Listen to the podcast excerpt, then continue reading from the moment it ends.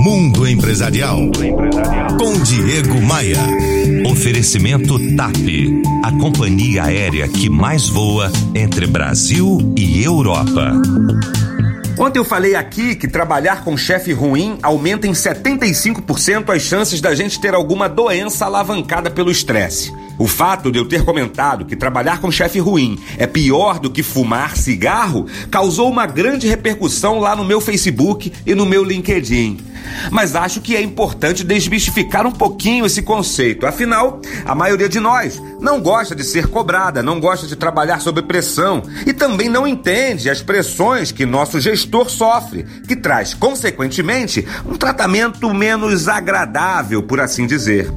Em outros casos, os problemas com os superiores podem ser meramente casos de afinidade. Mas, claro, existem sim muitos chefes ruins por aí. Mas como identificá-los? Olha, chefes ruins são, em geral, verbalmente agressivos, narcisistas e podem até se tornar violentos. Eles normalmente falam frases do tipo, ó, ah, aqui nada funciona se eu não estiver por perto. E tem também essa, ó, não venha com novas ideias, aqui sempre fizemos assim.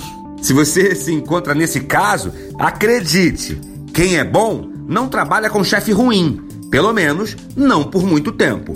Me adicione no Facebook, no LinkedIn e também no Instagram. Todos os links para essas redes sociais você encontra lá no meu site. É só digitar aí, ó, diegomaia.com.br.